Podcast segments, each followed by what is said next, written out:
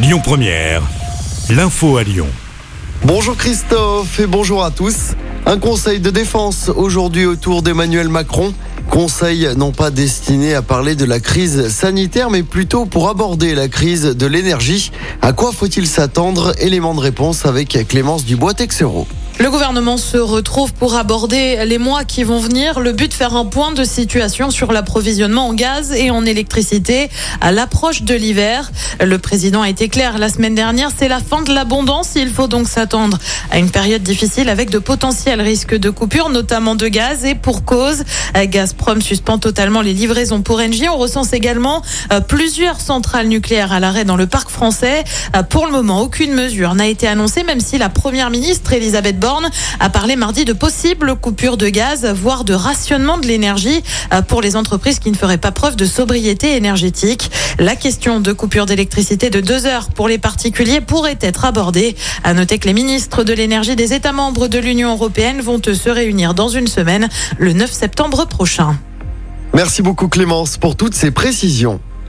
Dans l'actualité locale, la visite de la ministre de l'Enseignement supérieur à Lyon tout à l'heure.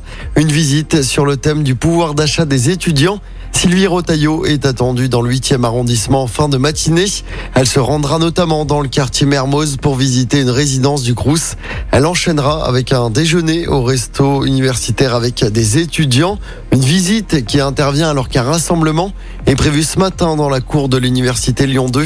C'est une action qui vise à défendre une dizaine d'étudiants qui n'ont pas encore d'affectation en cette rentrée. Une réunion de négociation est prévue avec la direction. Les suites du crash d'un ULM survenu le 21 août dernier à Bourg-Saint-Christophe dans l'Ain. Le pilote originaire d'Ampuy dans le Rhône avait été grièvement blessé dans l'accident. Selon le progrès, l'homme de 68 ans a finalement succombé à ses blessures il y a quelques jours à l'hôpital. Les investigations se poursuivent. Puis un accident de tracteur pendant les vendanges. Ça s'est passé hier après-midi à Condrieu, au sud de Lyon. L'engin a dévalé la pente. Deux personnes ont été blessées. Elles ont été transportées à l'hôpital. On passe au sport en football. Le mercato estival est officiellement terminé. Pas de gros mouvements à l'OL. Annoncé sur le départ à Rennes, Sinali Diomandé reste finalement à l'OL. En basket, début raté pour les Bleus à l'Euro. Défaite 76 à 63 hier soir face à l'Allemagne. Prochain match dès demain face à la Lituanie. Et puis en tennis, Caroline Garcia joue son troisième tour à l'US Open. Ce sera la nuit prochaine. Notre lyonnaise affronte la canadienne Andreescu. Le coup d'envoi du match est prévu à 1h du matin.